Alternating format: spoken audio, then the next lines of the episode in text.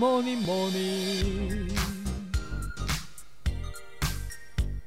Good morning，大家早安呢、我是营养师杯盖，欢迎收听早安营养。今天要跟大家聊的主题就是喝茶到底能不能够减肥？大家平常在看电视的时候呢，应该都有看过把茶跟减肥或是胆固醇联想在一起的广告，尤其是会强调大鱼大肉之后可以喝。那大部分的这些产品呢，都会有健康食品的小绿人标章，而且会标榜不易形成体脂肪。那这就很容易让人家误会说，只要喝茶就能够减肥。但其实不是每一种茶都可以有。可以发现，这些会让人联想到减肥的茶，都会有标示小绿人的健康食品标章，而且都会标示不易形成体脂肪。那这也代表着有健康食品标章的茶类才会有效果。那要做出一个健康食品，就必须要经过复杂的人体实验或是动物实验，也要做安全性的评估，确保健康食品对人体没有危害之后，才可以标示小绿人。那今天所介绍的主题呢，还要来做体脂肪的评估。那当然也包括像是体重、腰臀围，最后还要经过比较，确认使用产品前后有差异，才可以标示上健康食品的标章，宣称不易形成体脂肪。所以不是每一种茶都可以。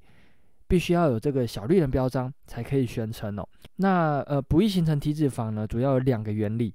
第一个就是能够帮助体脂肪分解。那顾名思义呢，就是可以帮助我们人体中脂肪细胞的分解。那大多数可以帮助脂肪细胞分解的茶，都是绿茶或者是乌龙茶。原因就在于它们富含了儿茶素，儿茶素就可以帮助脂肪细胞的分解。所以有些茶类是因为儿茶素这个成分，才有了小绿人的标章。那第二个原理呢，就是能够调节消化吸收的功能。简单来说，就像是淀粉需要淀粉酶的分解，脂肪需要经过脂肪酶的分解才可以消化吸收嘛。那这类型的健康食品就可以减少这些酶，也就是酵素的作用，进而减少营养素的吸收。大部分有健康食品标章的茶都会添加一些成分，像是菊苣纤维或是难消化麦芽糊精，来促进消化吸收以及肠道蠕动。那透过这种方式呢，就可以达到目标。大家如果对于相关评估的方法有兴趣的话呢，可以到网络上搜寻健康食品功效评估方法，可以查到食药署公告的十三种健康食品的评估方法。那也可以查到卫福部审核通过的健康食品资料。如果平常无聊，就可以去看看不同产品呢是如何做实验，以及我们要喝多少才可以达到效果。那我自己是觉得这些研究蛮有趣的。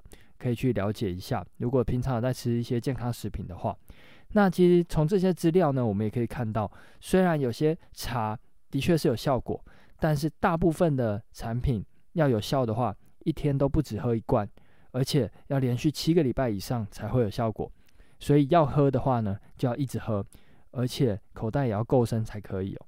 那特别的是，不管是哪一种健康食品，想要加上保健食品宣称的话呢，还有一个条件，就是必须在严谨的营养均衡及热量控制，以及适当的运动才会有效果。